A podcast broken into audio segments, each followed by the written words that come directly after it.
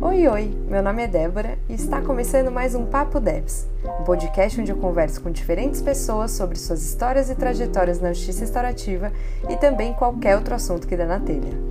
Hoje eu tô aqui com a Fernanda Laender e a Heloísa Bonfatti. Elas são as criadoras da Conatus e trabalham unindo a justiça restaurativa com a filosofia. Se ajeita aí, pega seu café e bora bater esse papo com a gente. Bom, sejam muito bem-vindas, Elo, Fê. Estou muito feliz de ter vocês aqui no Papo Debs. É uma, é uma honra poder ter esse papo mais pertinho com vocês.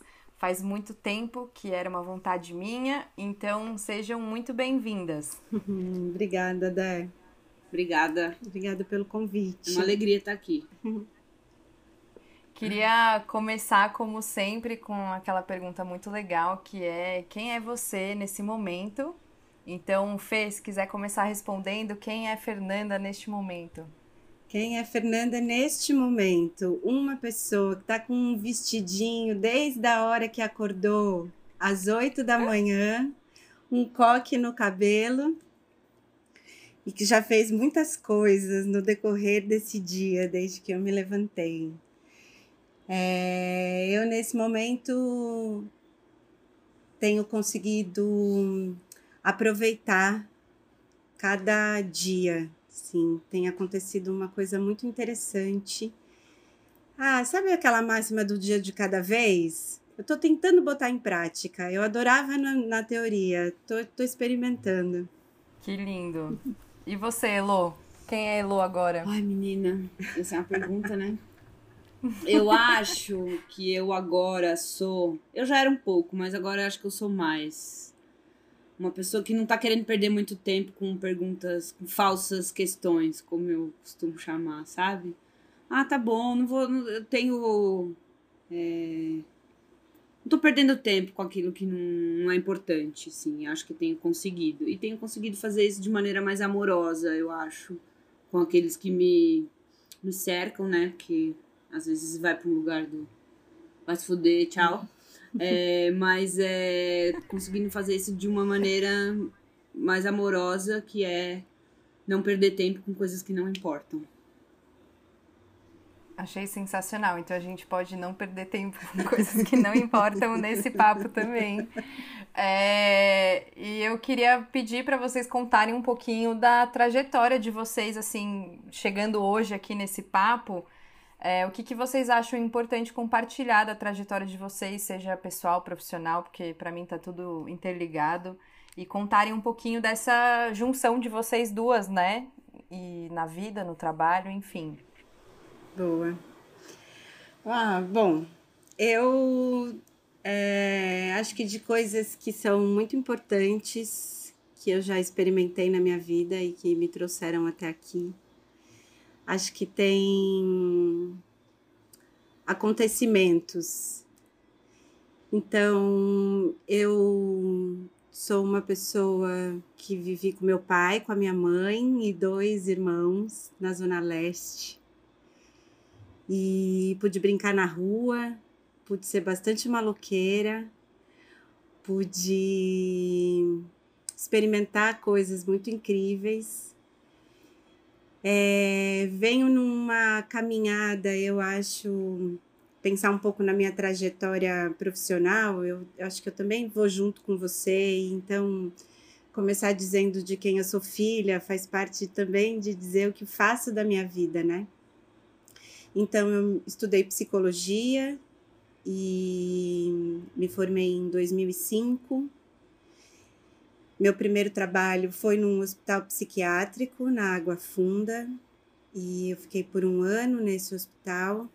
Foi um lugar muito interessante para mim porque pude me aproximar de questões que envolviam a questão da saúde mental. Então, sempre fui muito engajada no movimento de luta antimanicomial. É, sou tenho um pai que em algum momento da vida recebeu um diagnóstico de esquizofrenia e isso é, me faz pensar muito sobre o que a normalidade produz e não a loucura. E fiz muitas coisas na minha vida já. E acho que daquilo que eu trago comigo e que foi um caminho interessante que me levou para a justiça restaurativa, e que eu acho que isso também faz parte desse nosso encontro aqui, também poder pensar o que é justiça restaurativa, o que isso significa, sobretudo na minha vida, né? É... E eu fiquei durante seis anos trabalhando com população de rua, e que foi uma experiência muito interessante, porque eu sempre tive um gosto por ouvir. Era ah, um gosto, eu gosto de histórias, né? E na, na rua você escuta todas as histórias. E tem história de muita presepada. Tem história de muita violência, tem histórias de muita tristeza. E tem histórias de muita alegria. Né? Então, eu acho que eu aprendi muito conversando com as pessoas na rua. E eu chego na justiça restaurativa por conta disso. Eu fui fazer um curso no CEDEP em 2009 eu trabalhava com população de rua desde 2006 e eu fazia rodas de conversa na rua com a população de rua.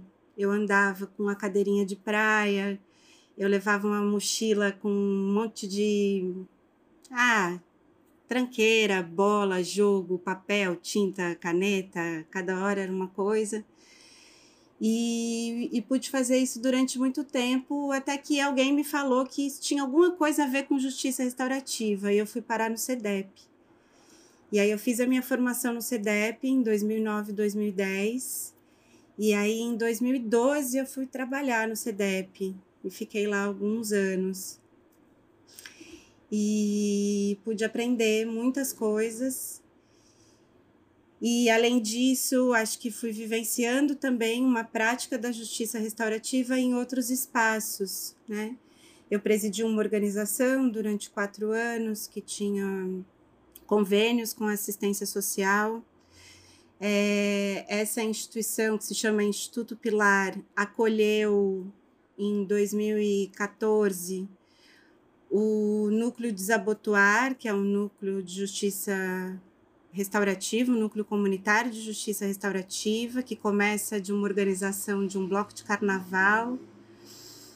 E eu estava na presidência dessa instituição quando a gente pôde acolher um projeto que começou lá no CEDEP, de algumas pessoas, a Lê, o Marcão, enfim, a Maria de Jane, que são pessoas que, de alguma maneira, eu também fui cruzando ao longo dessa minha caminhada aí, né?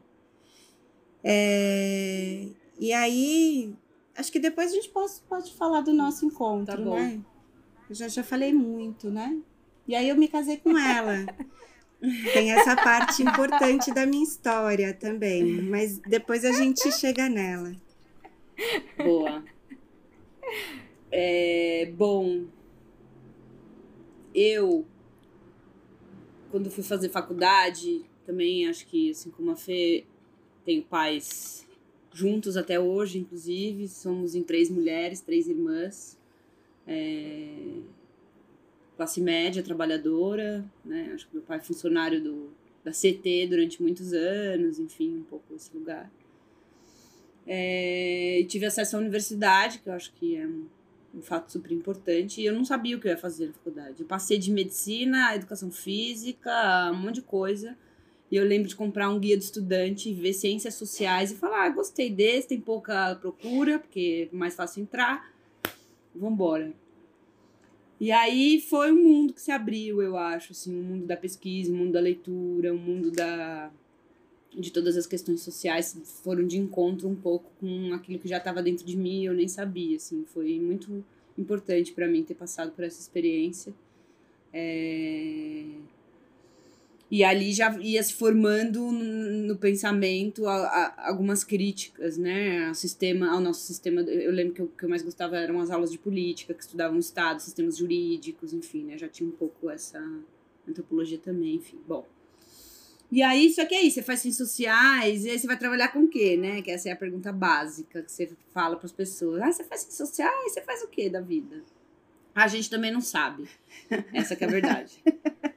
E aí eu cheguei a fazer estágio na Secretaria de Assistência Social também. É, e, a, e, eu acho que é isso, são muitas ferramentas que a gente vai aprendendo ao longo da vida, né? Eu lembro de ir lá fazer banco de dados, aprendi a montar banco de dados, né? Uma coisa que a gente depois vai usar em outras coisas. Bom.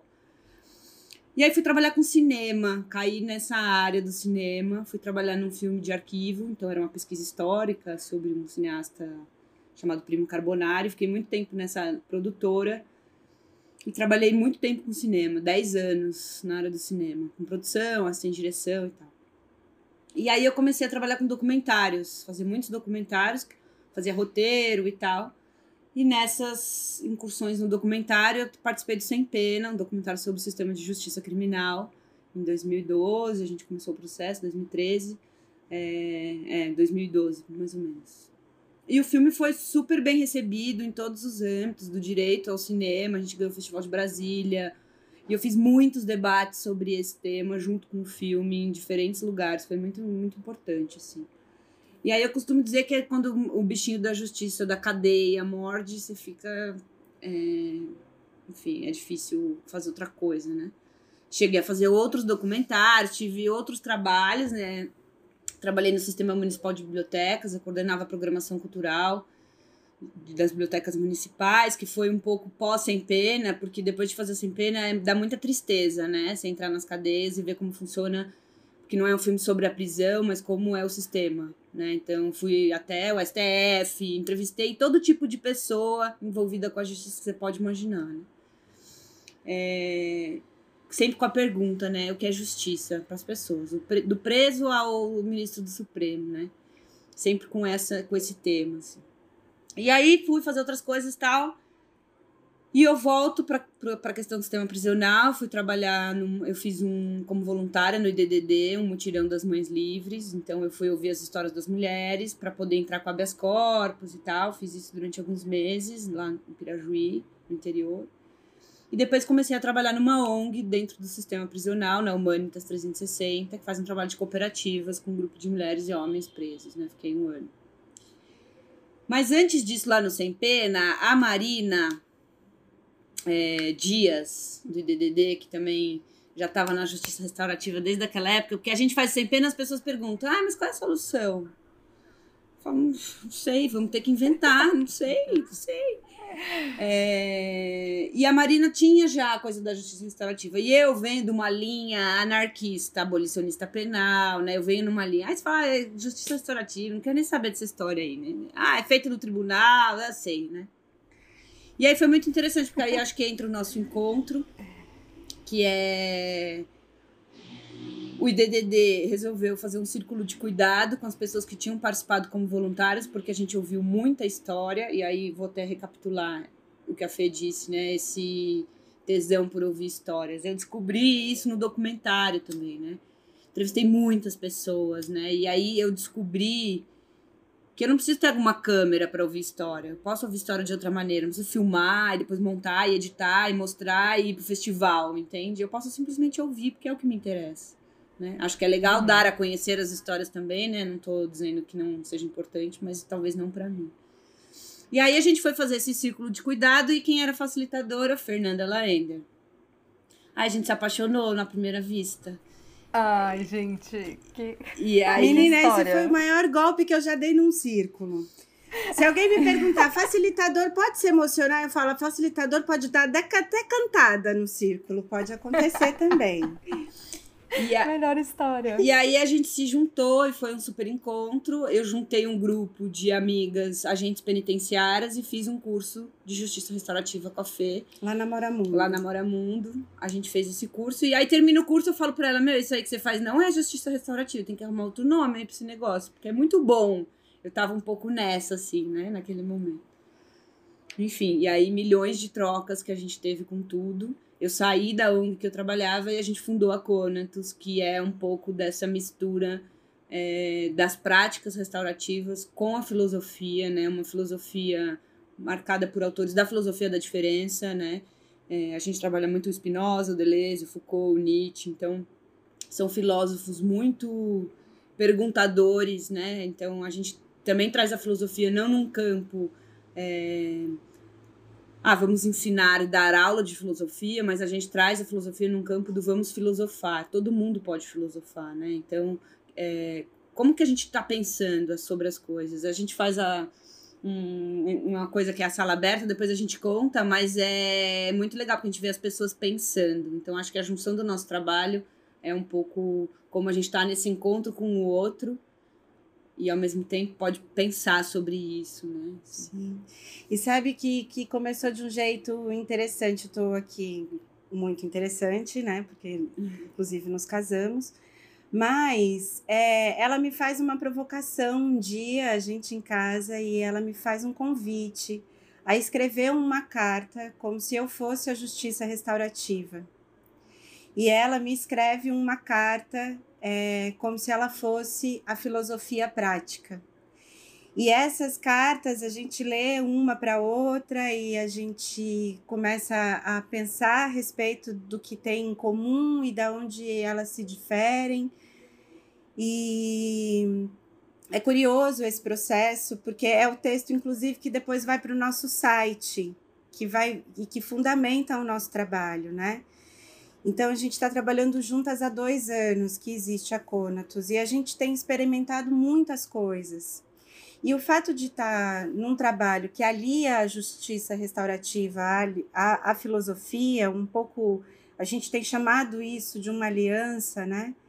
E eu acho que a gente vem também amadurecendo nesses dois anos por conta das experiências todas que a gente tem vivido e, sobretudo, na pandemia, porque eu acho que tem aí toda uma mudança muito interessante acontecendo no mundo, né? Tá fora da gente, tá uhum. tá dentro da gente, são mudanças de muitas ordens, né? São retrocessos também. Então a gente está atravessando muitas coisas agora e novas descobertas também. Então é uma coisa tão incrível, né? A gente, por exemplo, tem acompanhado pessoas que nem estão no Brasil com práticas uhum. restaurativas. E tem sido muito interessante, entende?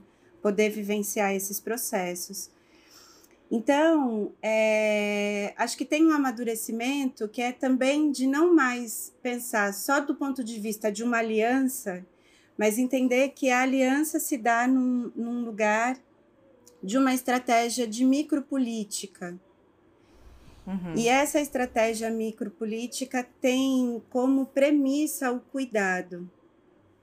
E não é o cuidar uns dos outros, não é o autocuidado e nem é o cuidador que cuida de alguém. Mas. Cuidador do cuidador, né? É, que é sempre isso Quem também. Cuida Quem cuida do cuidador, né? A gente está sempre ouvindo isso.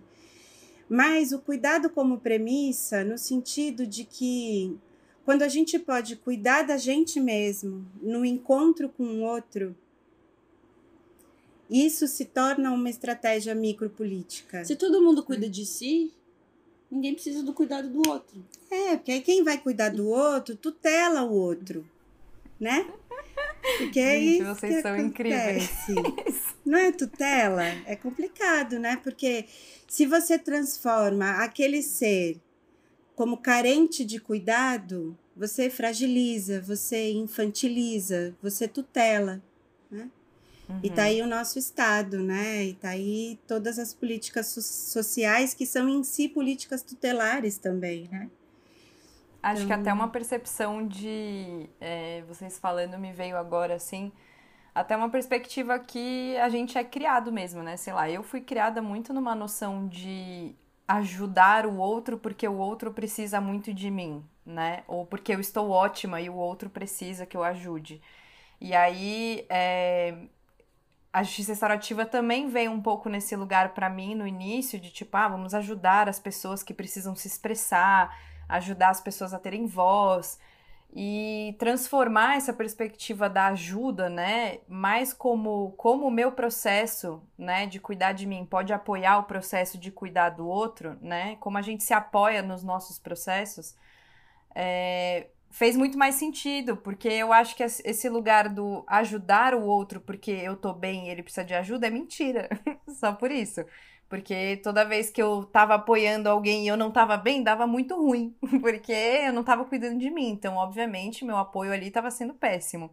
Então, esse lugar do tem alguém que tá ótimo e alguém que tá muito mal e você pode ir lá ajudar essa pessoa porque você tá ótimo, é, fica muito numa lógica de novo, de que alguém é melhor do que alguém, né? E aí é, cai também numa lógica até de que o outro não tem poder de cuidar de si. E claro que, né, existem momentos da vida que a gente precisa de mais ou menos apoio. Mas desconsiderar que o outro tenha ferramentas, né? vir com esse lugar de ajuda, de que eu sei o que, o que você precisa, é, faz com que você, na verdade, piore a situação do outro, de que, como se ele não tivesse autonomia e ferramentas para lidar com aquilo que ele está passando, né? Ou pela vida uhum. mesmo, né? De uma forma mais, mais ampla. E eu ia perguntar para vocês, já que a Elo traz essa, essa provocação das perguntas. Uhum. Eu queria perguntar para vocês me contarem um pouco onde que acontece esse encontro da justiça restaurativa com a filosofia. Tipo, o que é esse encontro? Uhum. Posso? Pode. eu acho que dá para pegar o, o Spinoza, que eu acho que é o filósofo que a gente trabalha mais, e que no fim das contas todos os outros são, a gente brinca que são espinosistas, né? Que vem a seguir. É, mas que também a gente pode encontrar nos pré-socráticos, enfim, né? Acho que é sobre uma, uma filosofia em si. Mas o Spinoza especificamente vai estudar um pouco dos efeitos dos encontros é, pra gente, né? Só que ele faz isso de uma maneira é, bastante complexa, uma teoria complexa, no sentido de vai Dá pra você ir até a lua, se você quiser, lendo Spinoza, nessa complexidade do que envolve. Ele vai além, né? O cara é, começa sim. com Deus. É. E aí é. É um pouco por aí, né? E, mas de alguma maneira, é, pensar sobre a natureza humana e de que maneira a gente se afeta e age, né? Um pouco esse processo, como é isso, como a gente sente né? Como a gente é afetado, como a gente sente, como a gente, como a gente faz daquilo que a gente sente, o que, que a gente faz daquilo que a gente sente. E acho que tem um pensamento que nos ajuda muito na justiça restaurativa, que é quando ele vai dizer sobre os gêneros do conhecimento, por exemplo, quer dizer que é, quando a gente está no primeiro gênero, o outro é culpado pelo aquilo que a gente sente, né? E é preciso que eu conheça a natureza do outro para entender o efeito deste encontro e não quem é o outro, mas por que este encontro me afeta dessa maneira, né? Então eu acho que essa chave, quando a gente começou, eu dei para ela, eu já estudava Spinoza há um tempo, dei para ela ética de presente, a gente levou um ano lendo, anotando e etc, etc. É... Que eu acho que tem tudo a ver com o campo da justiça, né? E não só isso, o Spinoza vai nesse campo filosófico, vai num campo também do Estado civil, o que para ele é um Estado civil, e ele vai dizer que para ele um Estado civil tem que ser construído no consenso. É, né? E o que o Spinoza quer, na verdade, na sua época, é pensar livremente. Né? Ele é expulso da sinagoga porque ele era judeu, enfim. Então, ele tem um pensamento o tempo todo tolhido ali. Ele está nessa busca, faz uma busca de si, né? Você vê ele investigando assim. Então, ele vai dar conta de inúmeros afetos a inveja, a insegurança, o medo, a raiva, a soberba. Ele vai fazer um catálogo desses afetos todos, né? E eu acho que isso nos, nos serve muito bem pra gente. Porque ele tem uma pergunta, né? O que pode um corpo? Essa é uma, uma pergunta da justiça. O que pode uma pessoa? A gente faz a lei. Isso pode, isso não pode. Uma verdade no sentido da potência, o que eu posso realizar, ninguém sabe. Né? E eu acho que tem uma outra coisa também que eu reconheço aí como ponto comum, porque tem um, o trabalho do Spinoza, que ele faz o Tratado Teológico Político, e aí o que, que o cara faz, bicho? Ele vai pegar a escritura sagrada, né? E os primeiros cinco livros é, onde estão postas as leis. Né? Então, se institui um Estado em que Deus é juiz. Né? E que de algum modo esse estado se perpetua, né? Há muitos mil anos estamos num, numa disputa sobre o poder, né? E ele acontece de muitas maneiras. Acho que um filósofo da diferença que nos ajuda a pensar o poder é o Foucault, por exemplo, né? Porque é também sobre a nossa própria, é, é sobre o nosso próprio poder e sobre a nossa própria vontade de poder, né? E aí eu acho que tem uma coisa do Spinoza que nos ajuda muito e que tem sido um ponto bem importante também na construção da crítica à justiça restaurativa e a importação de metodologias uh, que não condizem com aquilo que é a realidade de um país como o nosso, né? Então, eu acho que tem uma questão interessante nisso, que quando a gente pode, por exemplo, pensar a questão do poder é, e numa, numa, numa, sob outra ótica, a questão da potência, a gente chega num, num ponto em que essas duas coisas não se conciliam. Né? E eu acho que a crítica que a gente tem conseguido também tecer a muitas práticas da justiça restaurativa passa por uma ideia na importação dessas metodologias, por exemplo, de que é possível é, não mais poder sobre o outro, mas poder com, mas ainda é poder. E à medida em que é poder, a gente investe muito em muitas falsas questões. Em tristeza. E administramos muita tristeza, né? Então, são círculos que muitas vezes são altamente punitivos, porque eles são moralizantes, né? E aí, sendo moralizantes, a gente volta até em Deus de novo, né? Porque a gente volta em bem e mal, a gente volta em certo e errado, a gente volta em céu e inferno, né? E como essas coisas também estão tão completamente imbricadas na nossa cultura, né? A gente fez um círculo uma vez, Dé, e nós pedimos para as pessoas contarem uma história em que elas experimentaram que a justiça tinha sido feita. E foi um círculo muito curioso, sobretudo porque tinha juiz junto. Então, foi um círculo é, denso, né? Por muitas razões. Mas muitas pessoas compartilharam histórias em que a justiça divina tinha sido feita. Que a justiça dos homens tinha falhado, mas que aquela pessoa, de alguma maneira, pagou por aquilo que ela fez por uma justiça divina, né? Ao final. Então. Então, esses, esses filósofos têm nos ajudado a estar nisso que, que a gente chama de justiça restaurativa, acho que de um modo mais desperto, né? Menos Sim. sobre cultura de paz, né? E mais sobre o que é paz. Paz para quem? Paz como, né? Paz que se sustenta. Então, acho que são essas Acho coisas. que nesse sentido, é...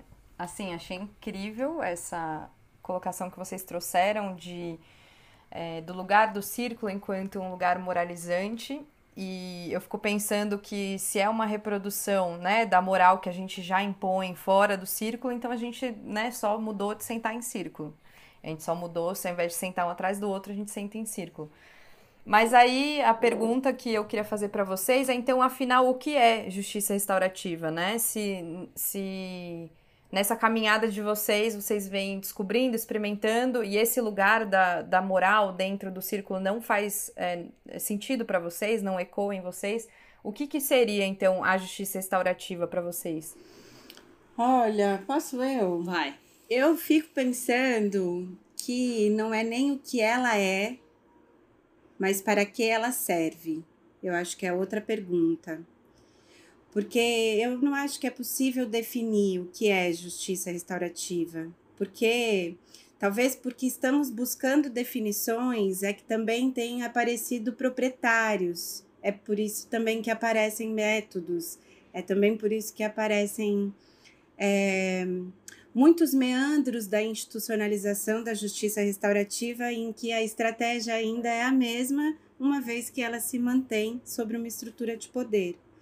Então, acho difícil definir o que é justiça restaurativa quando a gente pode pensar, por exemplo, no que é uma comunidade que lida com seus próprios conflitos e que vive a sua própria maneira. A gente pode dizer que aquilo é justiça restaurativa, não é justiça restaurativa, porque a justiça restaurativa é então outra coisa, né?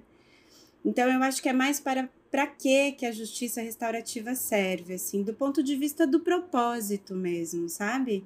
Para que, que serve uma caneta? Ela serve para escrever. Para que, que serve a justiça restaurativa?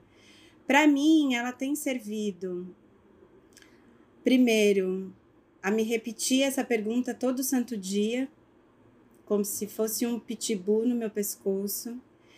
Eu percebo que eu ocupo muitos espaços em que eu atrapalho e eu fico super satisfeita em atrapalhar. Quando eu escuto muito a, as palavras contribuição, colaboração,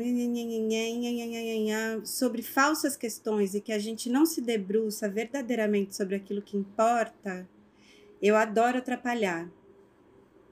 Ora, atrapalhar é bom ou é mal? Depende. Né? Para quem? Então, a justiça, me fazer essa pergunta tem me colocado nesse lugar. E eu acho que uma das coisas que no meu trabalho com a Elo e essa pesquisa toda tem sido é, importante para mim, sabe, Dé? Tem 10 anos que eu estou trabalhando com justiça restaurativa, é bastante tempo na minha vida já, né? E eu, e eu percebo também, passando por muitos processos de cura, nisso tudo que eu já circulei, em que se chama justiça restaurativa, né? Então, para mim, a justiça restaurativa tem servido para restaurar o que é justiça, o que é justo. Para mim, tem sido isso, assim, na minha caminhada com JR. Bom, é... Eu gosto da pergunta, né? Para que serve, né? Eu... A gente tem pensado muito no. A gente até fez um texto, a gente trabalha isso no curso, enfim, que é um desmembramento da palavra justiça restaurativa, né? Então, o que é justiça? E a gente pensa justiça como algo que é movimento, ou seja, não é algo estanque, né? Algo que se constrói no entre as relações. E o restaurar seria restaurar fluxo, né, da passagem para que a vida possa acontecer, porque a gente vai ali criando os bloqueios todos, né, de passagem de vida. E aí, justiça restaurativa, né? Porque eu, essa coisa da justiça, as pessoas que não conhecem justiça restaurativa perguntam ah, o que é, né? Enfim, às vezes acontece, família, ah, o que você tá fazendo, né? Aquela coisa. O que, é, que é isso? o que, que é isso? Pra que serve? Como funciona? O motorista do Uber. Exato. Ah, todo mundo. É... Eu fico pensando que é também só sobre justiça, né? Porque o que, que se restaura? É possível restaurar relações quebradas? É possível restaurar vínculo? É possível restaurar composições que já não compõem? É... Então eu tenho pensado sobre o que é justiça. E aí eu acho que o meu encontro com a Fê é muito legal, porque é, a gente se encontra nessa experiência também do que é estar em grupo, do que é estar com as pessoas, né? Acho que nos nossos trabalhos, enfim, é, do que é pesquisar sobre isso, investigar. E aí é muito interessante, porque a gente também se investiga na nossa relação, né? A, a Fê tem um filho, então como é que a gente cria consenso dentro da nossa própria casa, né? Assim, acho que tem sido uma. A gente faz muitas experimentações com nós mesmas. Então a gente vai contar, por exemplo, o que é segundo gênero é, do conhecimento de Spinoza, a gente usa o exemplo da nossa frigideira, né? Porque a gente se depara ali fritando um ovo com um negócio. Então a gente está o tempo inteiro experimentando isso em nós. E tem servido muito para mim, né? No meu jeito de pensar nos meus afetos, no jeito de pensar como eu afeto o outro, principalmente nessa escuta do que o outro precisa. E aí é escutar o que o outro precisa, mas é mais do que isso, saber dizer pro outro o que eu preciso. Porque se eu omito do outro o que é importante para mim, ele também não pode fazer consenso. Né? Não tem consenso se você não põe de fato na mesa o que é importante para você.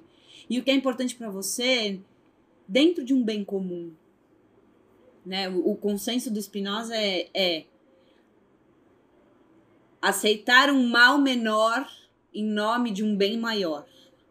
Né? O que é esse bem maior? O que, que é que, que faz que é a um gente. mal menor? O que, que é um mal menor? Né? A gente, por exemplo, a gente fica experimentando né, a, a questão da carne. Eu parei de comer carne, Fernanda diminuiu, João não parou eu não quero comer carne. Eu vou falar, olha, para mim é importante que não tem, a carne não entre mais dentro dessa casa. É fundamental. Ou eu posso dizer, olha, para mim é importante isso, mas se vocês quiserem comer, tá tudo bem. Eu não vou comer. Né? Eu acho que são coisas que a gente vai lidando no cotidiano e que os conflitos vão se ficando grandes, mas eles falam do nosso cotidiano, né? Eles acontecem, onde que estão os conflitos? Estão dentro de casa, nas relações próximas, no trabalho, né? Enfim, um pouco tudo isso. Claro, tem os conflitos sociais, os macro, né? Pensar numa justiça restaurativa para um conflito macro, não sei se é possível. É, um banqueiro com um morador de rua, né?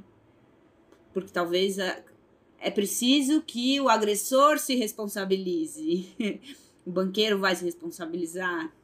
O banqueiro é o agressor. Quem é a, né? Eu acho que isso também faz com que a gente pense nessas marcas desses lugares todos de vítima, de opressor, enfim, como então tem servido para mim, em primeiro lugar, tem servido para pensar o meu trabalho, tem servido porque eu acho que agora eu passei muito tempo pensando por que, que eu fui trabalhar na prisão, o que, que eu estava querendo, eu fiquei muito tempo me perguntando isso. E aí cheguei à conclusão de que não era sobre prisão, mas era sobre liberdade.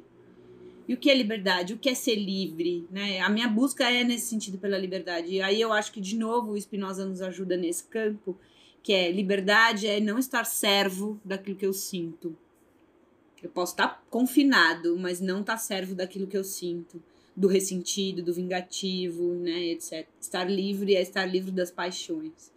Então, a gente acho que a justiça restaurativa tem me ajudado muito, chamando de justiça restaurativa, né, porque a gente já está nessa confusão toda. Mas as práticas, o pensar, os princípios que eu identifico como princípios de uma justiça restaurativa têm sido importantes para pensar a vida e como que eu quero viver. Né? E eu acho que essa, nossa, muito incrível, assim, é, é difícil, né, ter esse tipo de diálogo profundo, que dá vontade de comentar cada fala que vocês falaram que eu fui aqui viajando.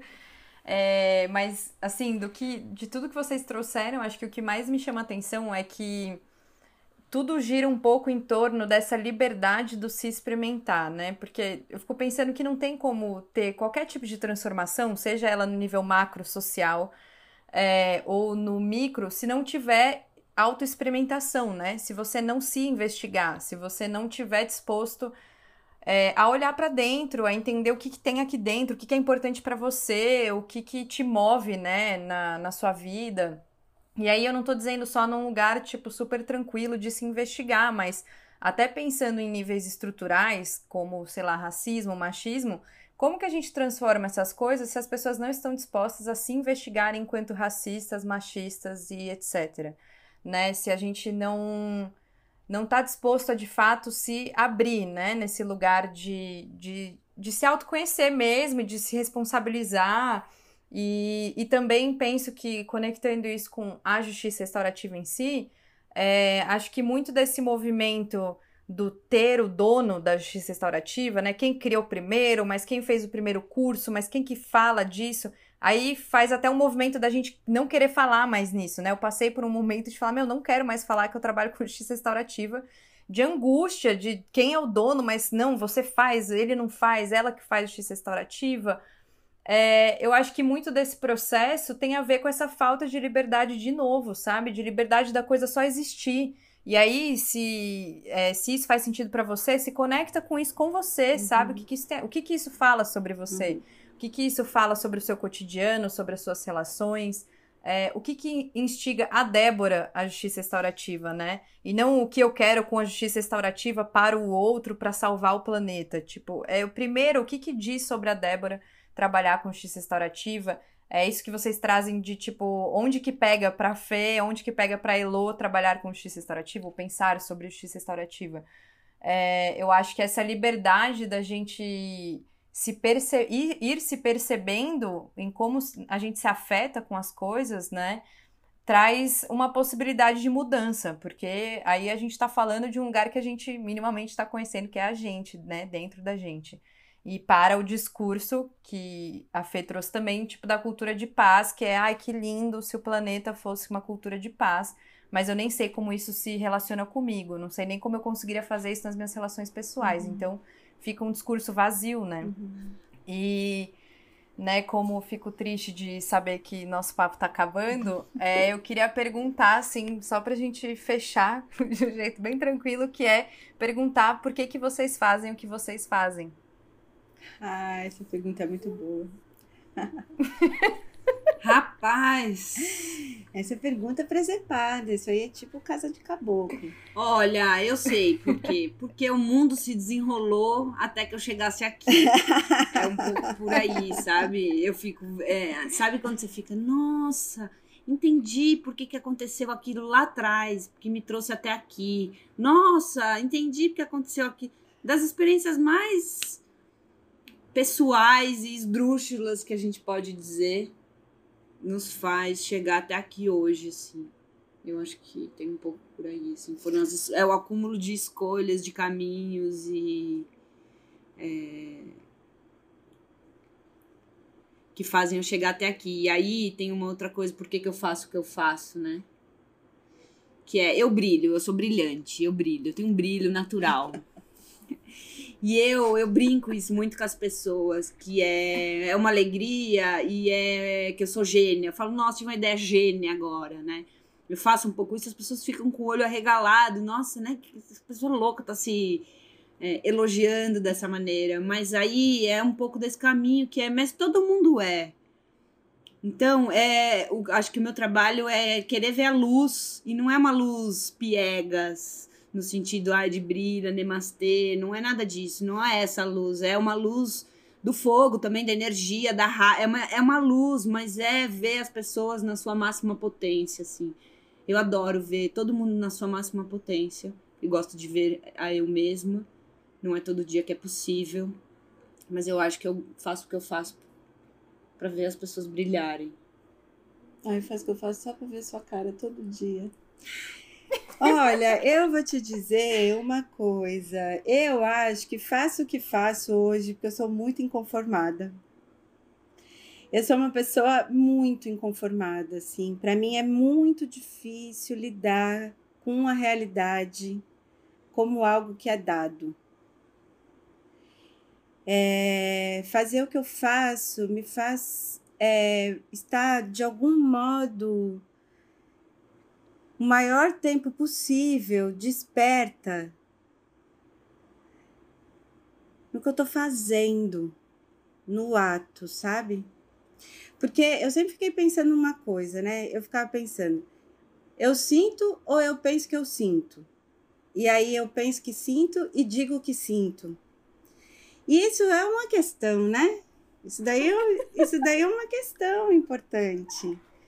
Então, eu demorei bastante tempo para perceber que em muitos momentos da minha vida eu penso uma coisa, eu falo outra, eu faço outra, eu sinto outra. Em muitos momentos da minha vida. Então, eu tenho tentado fazer disso do que eu faço um jeito de ficar esperta. Só de, de, de, de dormir, de adormecer menos. Mas de ficar desperta o máximo que for possível para esse corpo, né? Limitado na Terra, nessa encarnação, nesse planeta, nesse tempo. É o, é o que eu posso fazer, é viver, né? Um dia eu ouvi num, num sala aberta de um rapaz que é muito difícil estar tá vivo para ele. Para ele é muito difícil. E ele é, conta que ele nasceu de fórceps, que ele nem, nem, queria, nem queria vir, ele queria. Mas aí agora eu tô vivo e eu porto a vida. E eu achei isso muito interessante, né? Porque não é sobre a minha vida, mas é sobre portar uma vida. É para mais do que eu sou e o ah, essas patifaria tudo de ilusão que a gente se mete, porque a gente é metido, porque a gente é falho, porque a gente é vaidoso, porque a gente brinca de pega-pega com ego o tempo inteiro, e tem hora que você pega ele, tem hora que ele te pega, e aí pegou, entendeu? Acabou a brincadeira. Então, acho que eu faço o que eu faço por causa disso, assim, pra ser passagem da vida para brilhar. Nossa, então é desse jeito, né? Iluminada e esperta que eu acabo, né, encerro o nosso papo de hoje. Queria agradecer demais, assim, do fundo do coração, alma, espírito, energia que é possível aqui dentro. É, Elô, a Fê, ao trabalho de vocês, a disponibilidade. E queria também deixar aqui esse momento aberto, se vocês quiserem falar sobre um canal que as pessoas possam encontrar vocês, participarem das atividades de vocês, fiquem à vontade, tá bom? Muito, muito obrigada. A gente é que agradece, foi muito bom. É... Bom, a gente tem o nosso site que é www.eticaconatus.com e que lá tem várias coisas do nosso trabalho, do núcleo que a gente faz parte, tem alguns textos que a gente produziu, enfim, então o site tá bem legal, assim. A gente tem os canais norma normais, tem. os básicos. Facebook, canais básicos Instagram, a gente tem. YouTube. Ética Conatos, YouTube, canal Conatos Ética da Vida, enfim, né, vai tendo que mudar os, os, os logins. É, mas é Conatos Ética da Vida.